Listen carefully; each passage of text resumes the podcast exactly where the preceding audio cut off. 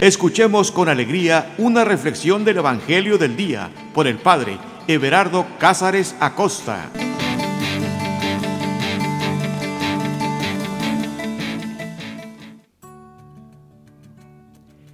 Carta de amor de Dios para cada uno de nosotros. No se nos olvide que en este momento lo que queremos es leer una carta de amor. ¿A quién no le gusta leer una carta de amor? ¿Has recibido una carta de amor? Cuando eras adolescente y mandaban esos recaditos de amor, ¿te tocó recibir más de uno? Bueno, si no, déjame te digo que hoy en tus manos tienes una carta de amor. Así que vamos disponiendo nuestro corazón, nuestros sentimientos, nuestras pudiéramos decir, las fibras más íntimas de nosotros para poder leer con atención esta carta de amor. A veces en las películas se muestra cómo los viejitos todavía conservaban algunas hasta servilletas donde el enamorado les escribía poemas. Nosotros también debemos de conservar estas cartas de amor, pero no solamente afuera, sino más bien en nuestro corazón. Y para eso hay que disponernos. Porque esta carta de amor, esta palabra de Dios, esta sagrada escritura, lo que quiere es ser leída, lo que quiere ser disfrutada, lo que quiere ser meditada. Así que suelta todo lo que tienes. Suelta tus preocupaciones. Respira profundo Suelta y relájate, que vamos a iniciar un viaje de amor, que vamos a iniciar una aventura. Cierra tus ojos un momento, porque cuando cerramos los ojos es más fácil abrir los ojos del alma. Cierra tus ojos, respira profundo, suelta tus hombros, tus brazos, relájate. Relaja tu rostro, relaja tu frente. Toma aire y abandónate en la presencia de Dios.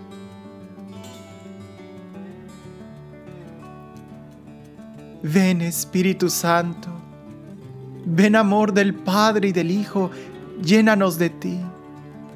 Ven dulce huésped del alma a llenarnos de ti. Somos tus templos.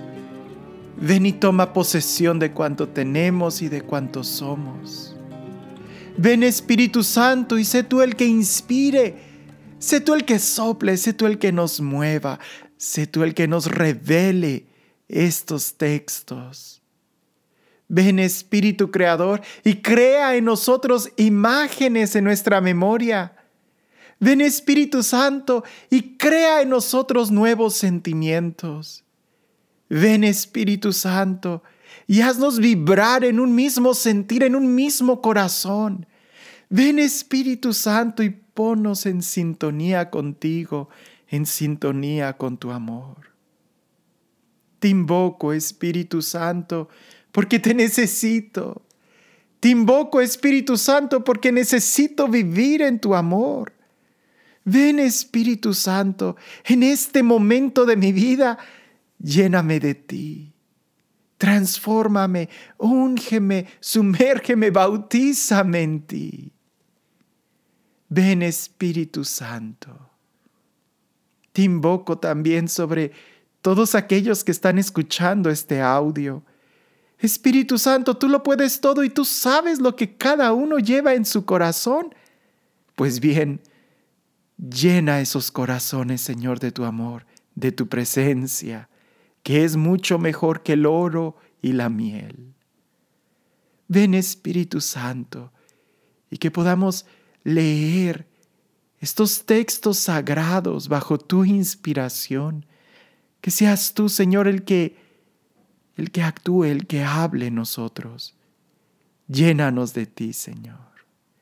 Llénanos de ti. El texto que vamos a leer está tomado del Evangelio de San Mateo, capítulo 2, de los versículos 13 a 18. Y dice así. Cuando se marcharon, un ángel del Señor se le apareció en sueños a José y le dijo, Levántate, toma al niño y a su madre, huye a Egipto y quédate allí hasta que yo te diga, porque Herodes va a buscar al niño para matarlo. Él se levantó, tomó de noche al niño y a su madre y huyó a Egipto. Allí permaneció hasta la muerte de Herodes, para que se cumpliera lo que dijo el Señor por medio del profeta. De Egipto llamé a mi hijo. Entonces, Herodes, al ver que los magos le habían engañado, se irritó mucho y mandó matar a todos los niños que había en Belén y a toda su comarca, de dos años para abajo, con arreglo al tiempo que cuidadosamente había averiguado de los magos. Se cumplió entonces lo dicho por medio del profeta Jeremías. Una voz se oyó en Ramá, un llanto y lamento grande. Es Raquel que llora por sus hijos y no admite consuelo porque ya no existen.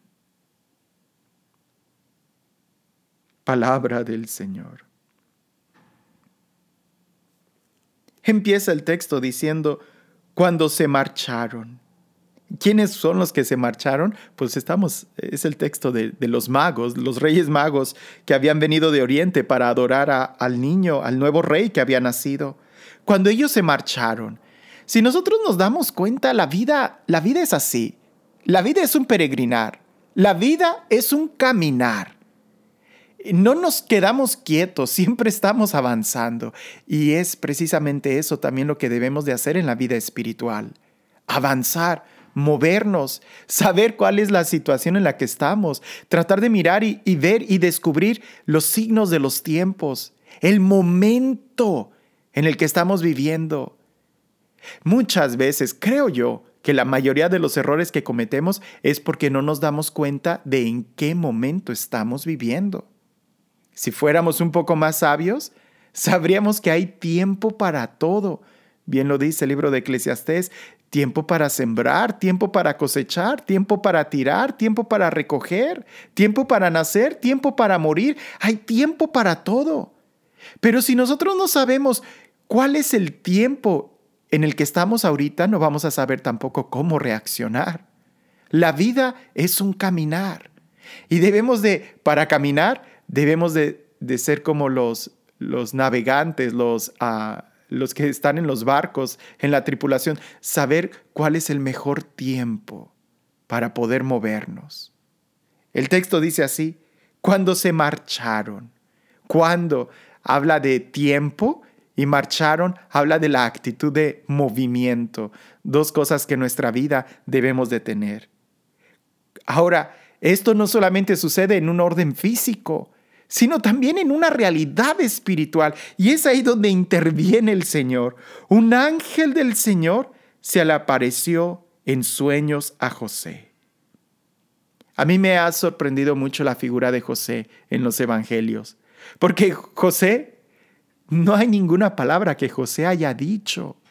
En los evangelios, José pudiéramos decir que sobresale por el silencio que tiene, y sin embargo, es un silencio tan elocuente porque nos habla de toda una obediencia absoluta hacia Dios y hacia la inspiración.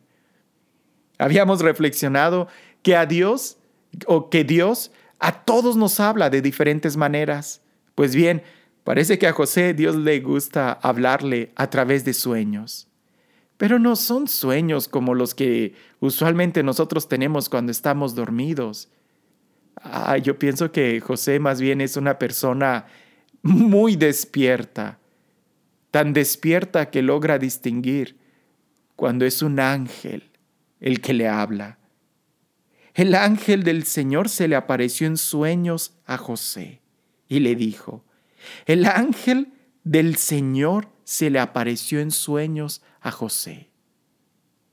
José supo distinguir que era un ángel el que le hablaba.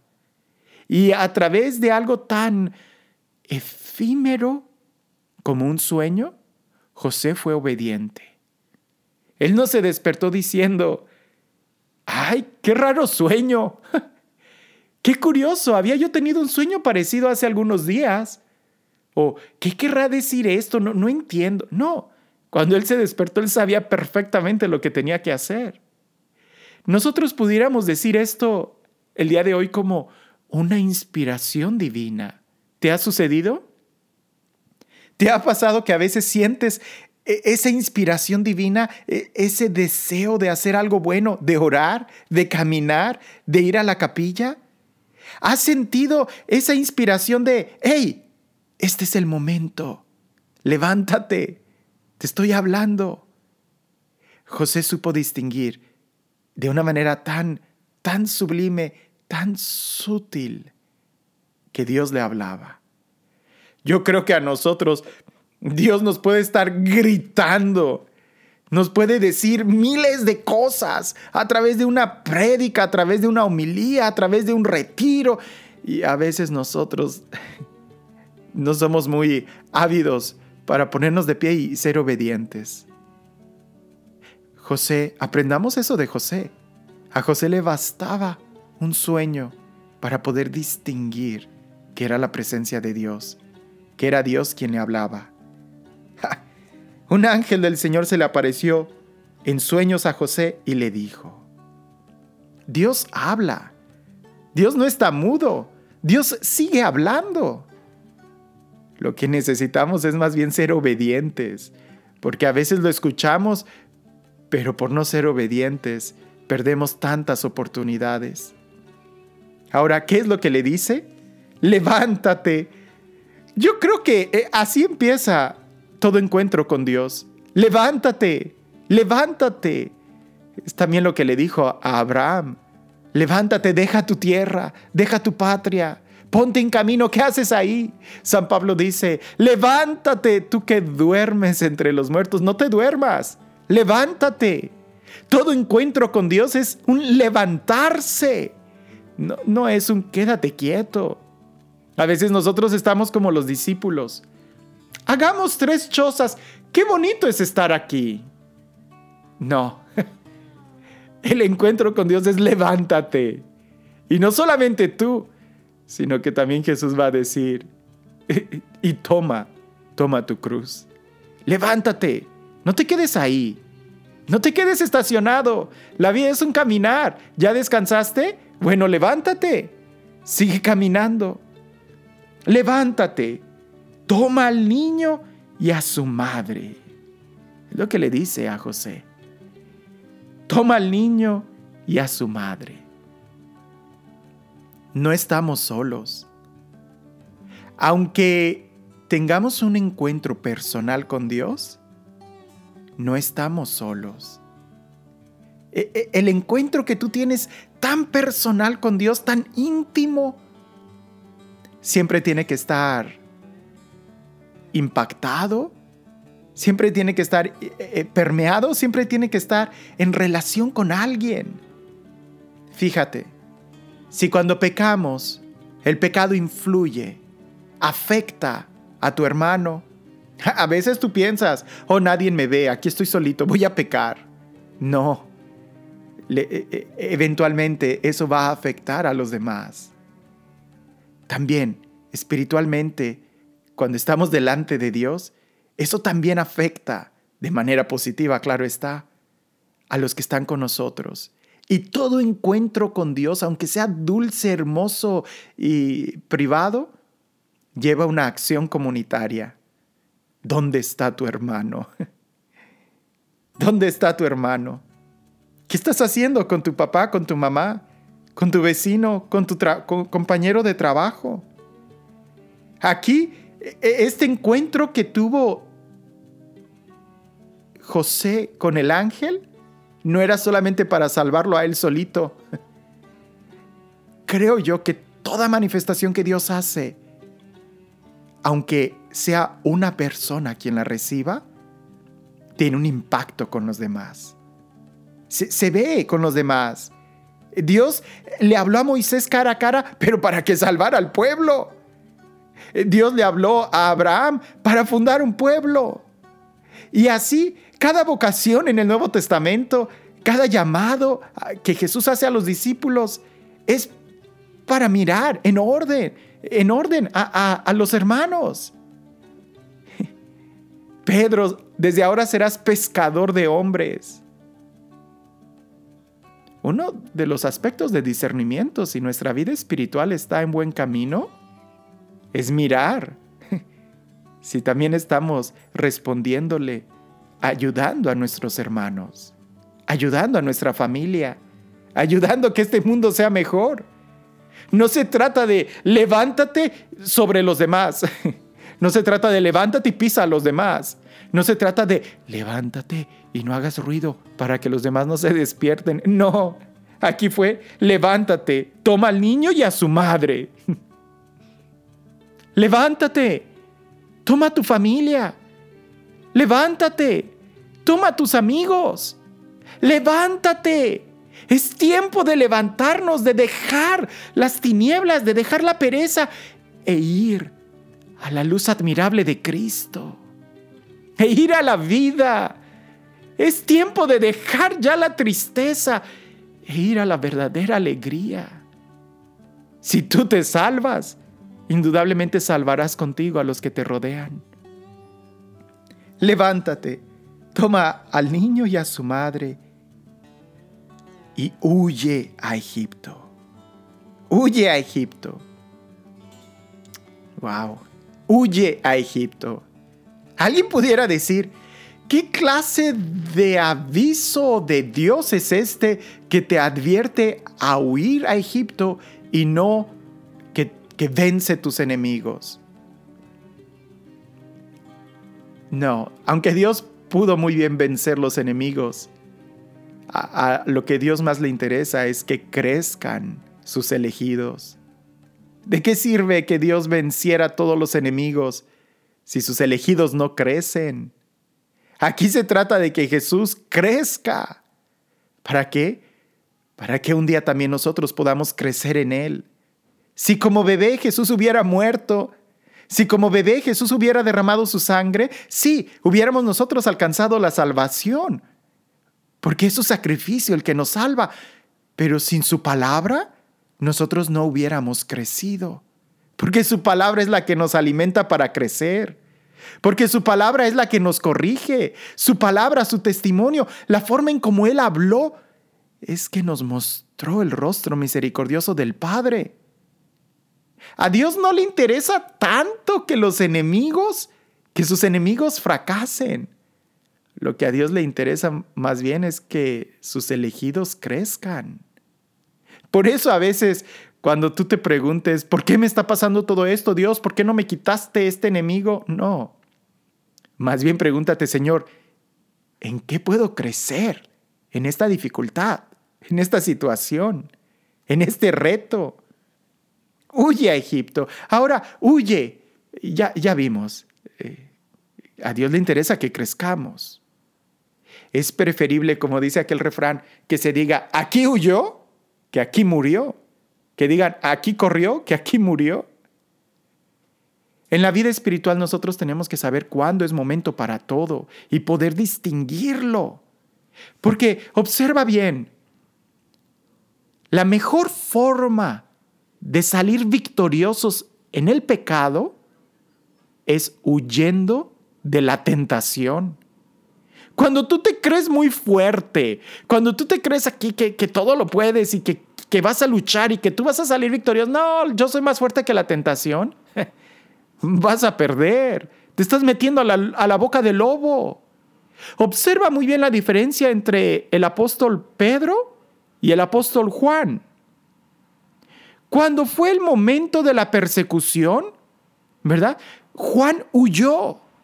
Eh, de la persecución me refiero a Jesús, cuando apresaron a Jesús. Juan huyó. Él sabía que en ese momento él era débil, él, él, no entendía lo que estaba pasando y si no entendía cómo iba a poder luchar, él huyó. Es preferible huir que negar. Pedro permaneció ahí y trató de estar cerquita de Jesús. Por no huir, terminó negando tres veces a Jesús. Por eso a veces es importante y es mejor huir que negar.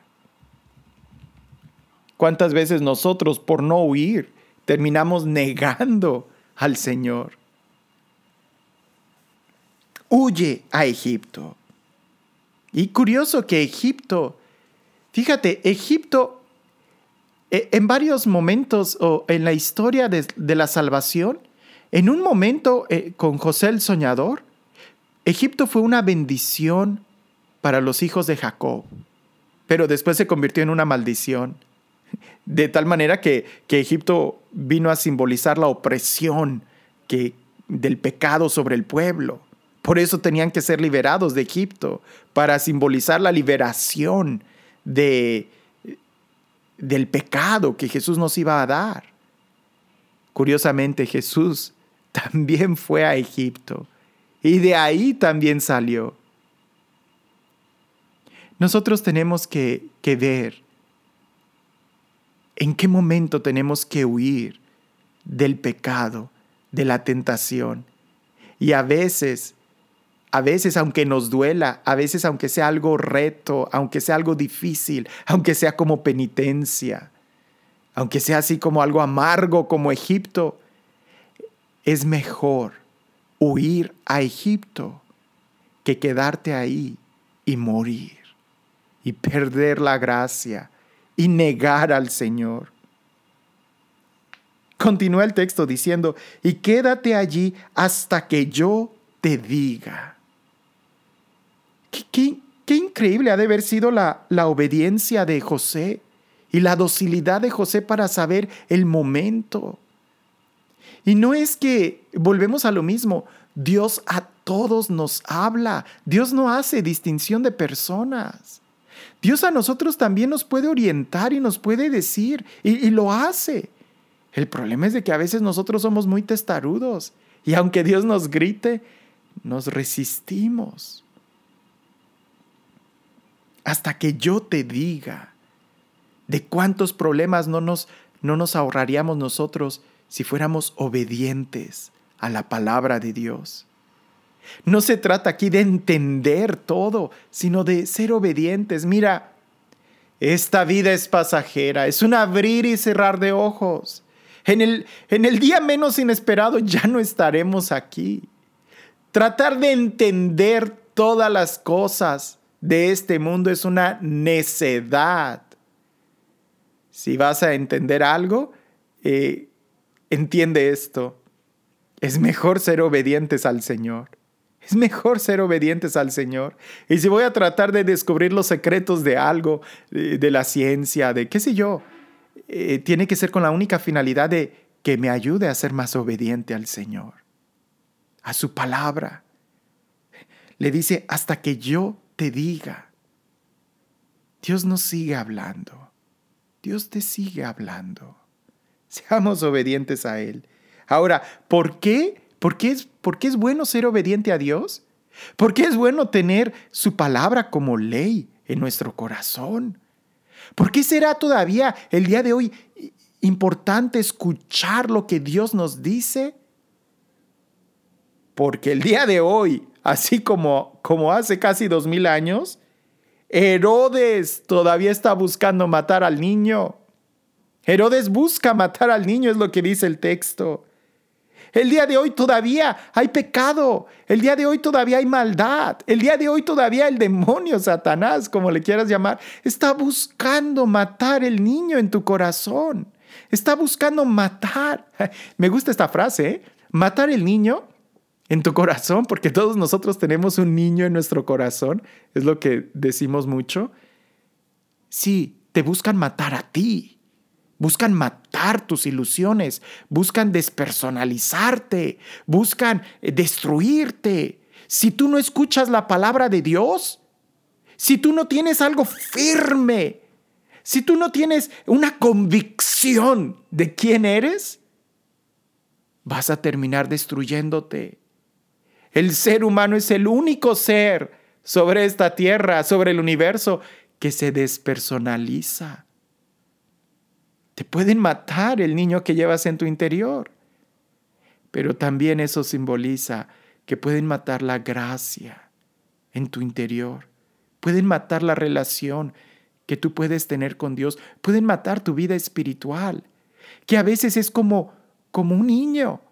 Y eh, a fuerza de ser alimentado, crece ese niño. Pues bien, el niño interior, a fuerza de ser alimentado con la palabra de Dios, va a crecer y va a tener una identidad muy clara. Cuando los niños no son educados en la fe, crecen muy confundidos. Pero cuando reciben el alimento sólido de la fe, tienen un rostro, una identidad, saben. Y lo mismo, ¿en qué momento vamos a poder regresar? Cuando ya hayamos recibido la palabra de Dios. Cuando ya haya, hayamos escuchado lo que Él nos diga.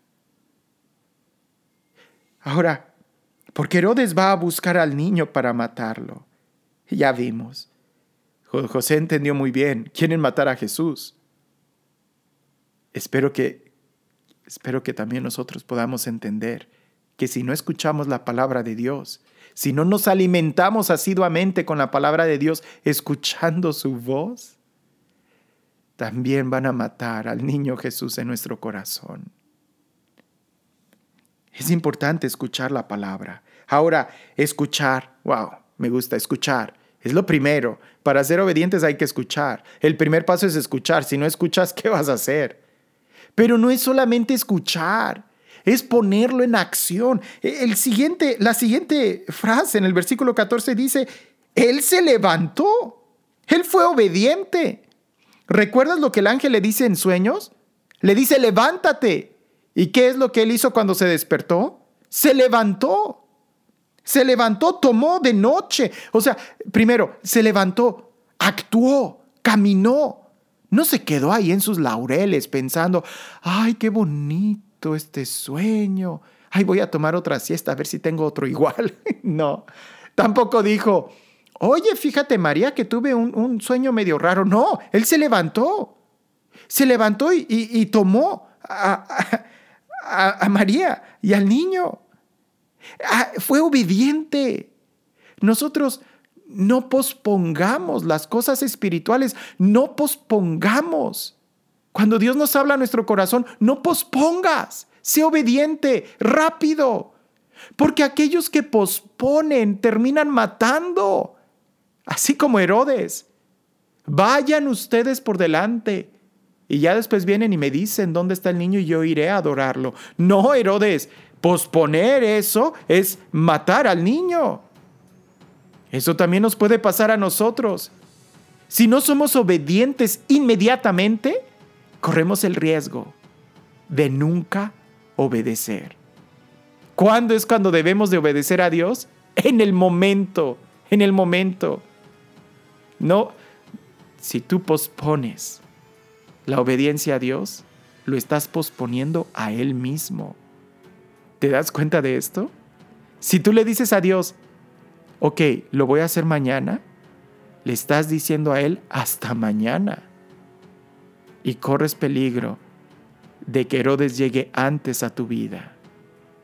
Por eso, ser obedientes a Dios es, es crucial. Yo lo digo, lo digo y lo vuelvo a decir. Es cuestión de vida o muerte. Es que no te das cuenta que estamos en un campo de guerra. Estamos en un campo de batalla. Por todos los medios se nos está atacando encarnizadamente sin descansar a través de la televisión, de la radio, de los medios de comunicación, del Internet. Si no somos obedientes inmediatamente a Dios, corremos el riesgo de nunca hacerlo, porque Herodes puede llegar antes y matarnos. José inmediatamente se levantó. Ahora dice el texto, tomó de noche. Me gusta mucho porque la palabra noche en la Sagrada Escritura significa confusión, significa tiniebla, significa no claridad, significa angustia, significa dolor. José no esperó a que fuera de día, tomó de noche en ese momento. Porque si no obedeces a Dios cuando es de noche, no lo harás cuando es de día. Si no obedeces a Dios en el momento de la dificultad, en el momento de la persecución, en el momento de, de, la angustia, si no, le eres, si no le eres fiel en las malas, nunca lo serás en las buenas. Él se levantó de noche, tomó al niño y a su madre y huyó a Egipto. No nos quedemos nosotros ahí pensando. No nos quedemos nosotros ahí en nuestros laureles. Y te vuelvo a repetir, cualquier acción espiritual que tú hagas tiene consecuencias con tu familia. Por eso cuando alguien me dice, Padre, ¿qué puedo hacer para que mis hijos entiendan que es muy importante ir a misa? Yo les digo a las señoras, vive la misa, disfruta la misa. Y tarde que temprano tus hijos verán que a ti te ayuda tanto ir a misa que ellos también van a querer ir. Pero en cambio, si tú no vives la Eucaristía, pues es muy posible que tus hijos te digan, ay mamá, fuiste a misa y mira cómo vienes. No, mejor yo no voy. Vivamos cada encuentro con Dios de una manera profunda. Y eso, eso hace la diferencia. Allí permanecieron dice el texto, allí permanecieron hasta la muerte de Herodes. No hay que, no hay que regresar antes, no hay que, recuerda, hay que mirar el tiempo. Hay que, hay que saber los signos de los tiempos, descubrir. Para todo hay tiempo. No te adelantes, pero tampoco te atrases. Hay que simplemente estar en el tiempo oportuno y para eso, claro, la comunicación con Dios, la comunión con Dios, estar atentos. Ahora, todo tiene un propósito en tu vida. Si Dios no mata, ya dijimos, si Dios no aniquila a tu enemigo, es porque Él quiere que su elegido crezca. Todo tiene un propósito. Si Dios te pidió hacer algo y estás pasando por un momento quizás difícil, hay un propósito, que tú crezcas. ¿Para qué quisieras estar igual? No, aquí no se trata de, de ser inútiles, sino de ser útiles y para eso tenemos que crecer. E, esto, esta huida a Egipto tenía un propósito, para que se cumpliera lo que dijo el Señor por medio del profeta. El cielo y la tierra pasarán, pero su palabra, su palabra jamás, jamás pasará. Se va a cumplir hasta la tilde y la coma de lo que está escrito. Y no me refiero a que, a que leamos esto como ah, un libro de profecías. No. Me refiero a que su voluntad se cumple. Me refiero a que Él, Él es el que manda, Él es el que escribe la historia. Pero nosotros tenemos una participación activa en esta historia. Por eso es importante que podamos entender que esta vida aquí en la tierra es tan efímera, tan pasajera. Fuimos creados para la eternidad, no para vivir solamente 100 años aquí. Por eso hay que mirar bien los ojos, hay que abrir bien los ojos y mirar alto y poder entender cuál es el propósito de la vida de cada uno de nosotros. Dice el texto, de Egipto llamé a mi hijo. Tú también puede ser que entres a un Egipto. De ahí te va a llamar el Señor. De aquel momento de sufrimiento, de angustia, de dolor, recuerda, es para crecer. E, es ahí el gimnasio de la vida, es ahí el gimnasio espiritual. Y si estamos ahí ejercitándonos, no es para que nos quedemos ahí todo el tiempo, sino que Dios nos va a llamar de Egipto. Nos va a llamar de ese, de ese momento, de esa situación, de ese gimnasio. ¿Para qué? Para que entonces sí podamos pelear. Hay momentos en donde conviene huir y hay momentos donde conviene pelear. ¿En qué momentos? Cuando estemos listos. Recuerda, a Dios no le interesa aniquilar tus enemigos. Lo que a Dios le interesa es cuidarte, que crezcan sus elegidos. ¿En qué momento vas a pelear? Cuando ya estés listo. Por eso, en los momentos de tribulación, de dolor, de angustia, recuerda, es un gimnasio. Aquí tengo que crecer. Continúa el texto diciendo, entonces Herodes, al ver que los magos le habían engañado, fíjate que los malos, las personas que son malas, las personas que son malas, ellas solitas se enredan. La persona que, que, tiene, que tiene rencor en su corazón, la persona que tiene odio en su corazón, solitos se envenenan. Entonces, porque todo, todo, estamos en una línea de tiempo. Entonces Herodes, al ver que los magos le habían engañado, es que los magos no le engañaron. Él fue el que estaba planeando sus maldades y no le salieron. Los magos también fueron eh, avisados de que se tenían que ir por otro camino.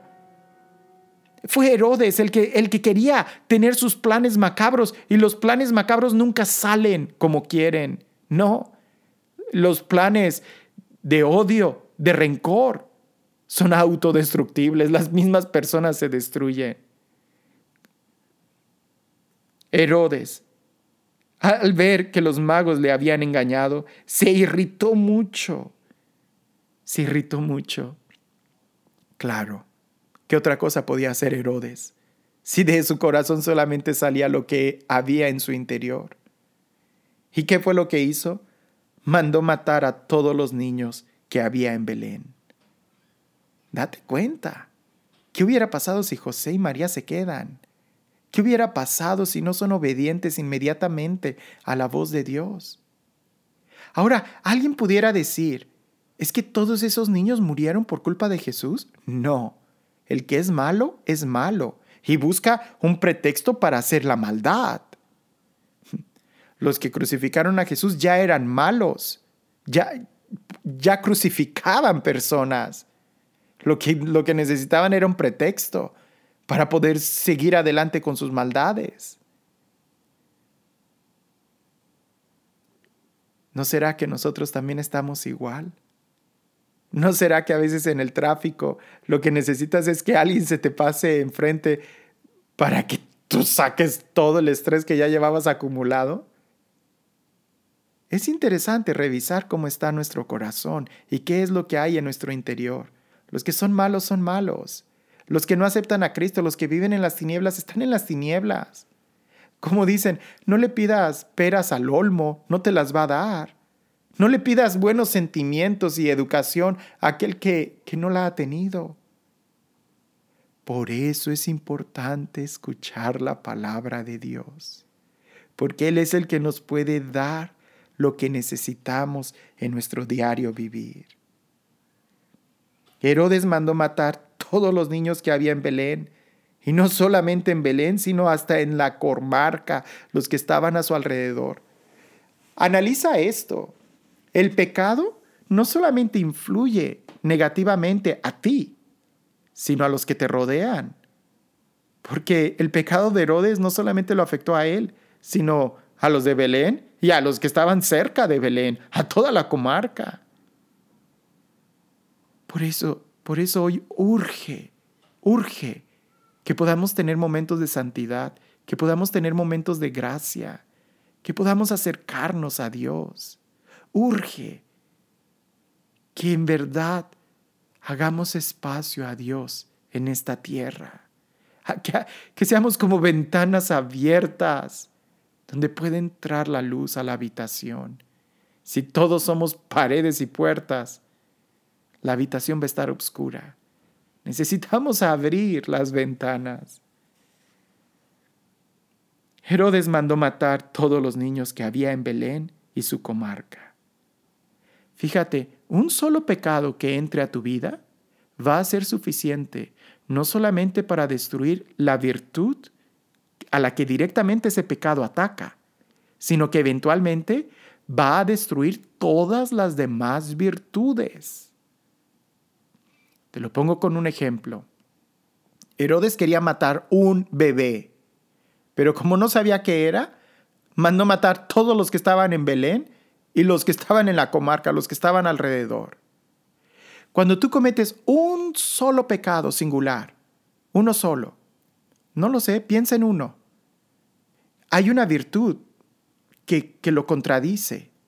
Ese pecado directamente ataca la virtud, pero eventualmente afecta todas las demás virtudes. Una persona que le abre la puerta a un solo pecado está atentando, pudiéramos decir, contra la vida de todas las demás virtudes. Alguien pudiera decir, ay, pero este es muy chiquito, no pasa nada. Bueno, un alfiler muy chiquito es capaz de, de, hacer explotar un globo. Una, una grieta, aunque sea muy pequeña, es capaz de hacer vertir todo el líquido de una vasija. Por eso es importante estar atentos y cuidar toda nuestra vida. De dos años para abajo, avisado por el tiempo que Jesús podía haber nacido, ¿verdad? De dos años para abajo, ¿verdad? Con el arreglo al tiempo que cuidadosamente había averiguado de los magos. Fíjate, el número tres en la Biblia significa confirmación. Los que no están confirmados en su fe, no me refiero al sacramento, sino los que no están firmes en su fe, los que no están firmes son los que los que mueren los que pierden. Los que no están firmes en la fe son los que están propensos a sucumbir. Los que están firmes en la fe son los que obedecen a Dios y salvan su vida. Por eso, menores de dos años, no de tres, que ya están confirmados, sino los que son pequeños en su fe, esos son los que van a sucumbir. ¿Tú estás seguro de lo que crees? ¿Estás seguro de en quién has puesto tu confianza? ¿Estás seguro de que obedeces a Dios?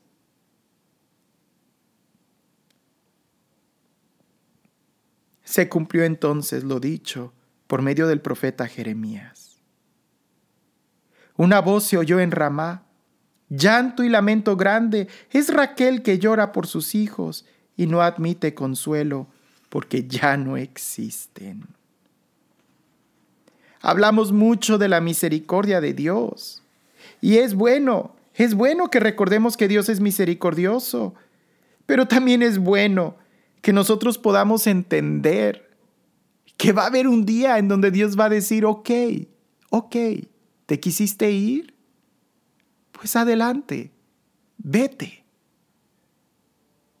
No es porque Dios nos castigue, sino porque nosotros decidimos alejarnos y ahí es donde vamos a llorar.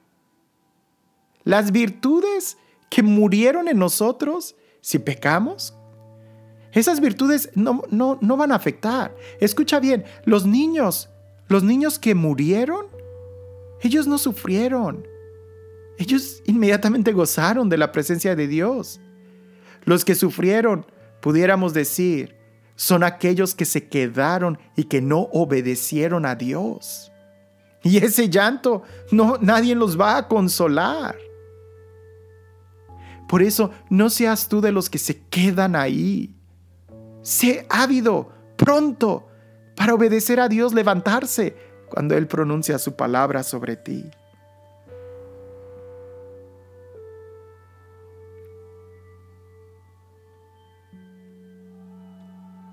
¿Qué te hace decir el texto? ¿En qué te hace pensar el texto? ¿Te dijo algo Dios al leer estas líneas? No lo sé. Quizás el ser más atentos a la palabra de Dios, a su voz, a través de una inspiración de un sueño, inmediatamente reconocerlo, obedecerlo, ponernos de pie, no quedarnos ahí. O a lo mejor el saber huir a tiempo y no quedarnos ahí para negar al Señor. Pedro se quedó ahí, no huyó a tiempo y negó a Jesús. Juan huyó, creció, reflexionó y después estuvo ante la, de pie ante la cruz.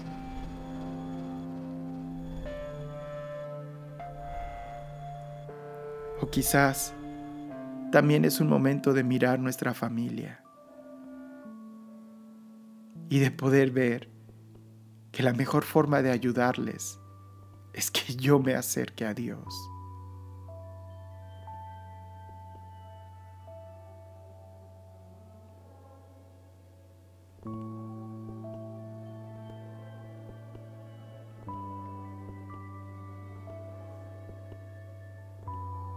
Padre bueno, te doy las gracias por tu palabra,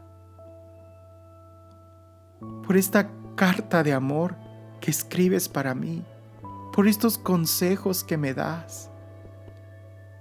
Te pido, Padre, que me ayudes a ser capaz de escuchar tu voz, a ser capaz de, de profundizar en tu palabra, de vivirla, de alimentar mi espíritu y mis virtudes, de crecer.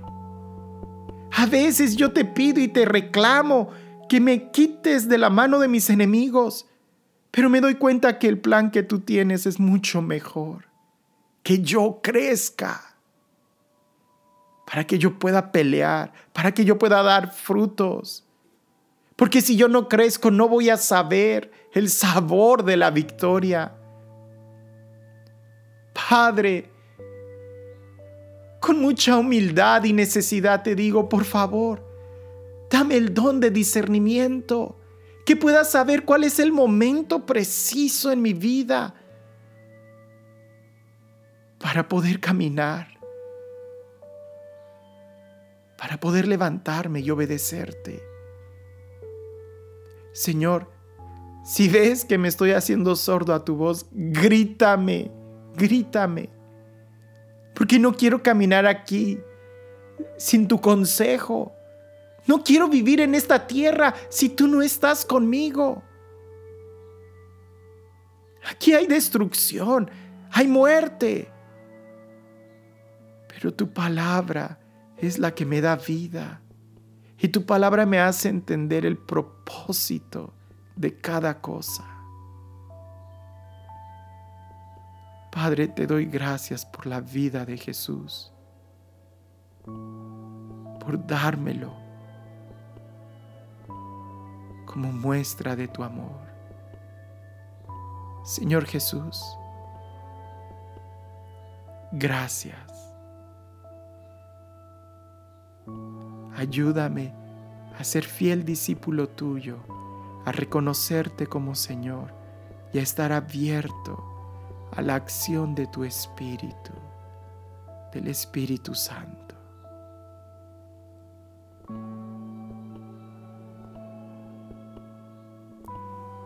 El Señor esté con ustedes. Y la bendición de Dios Todopoderoso, Padre, Hijo y Espíritu Santo descienda sobre ustedes y permanezca para siempre.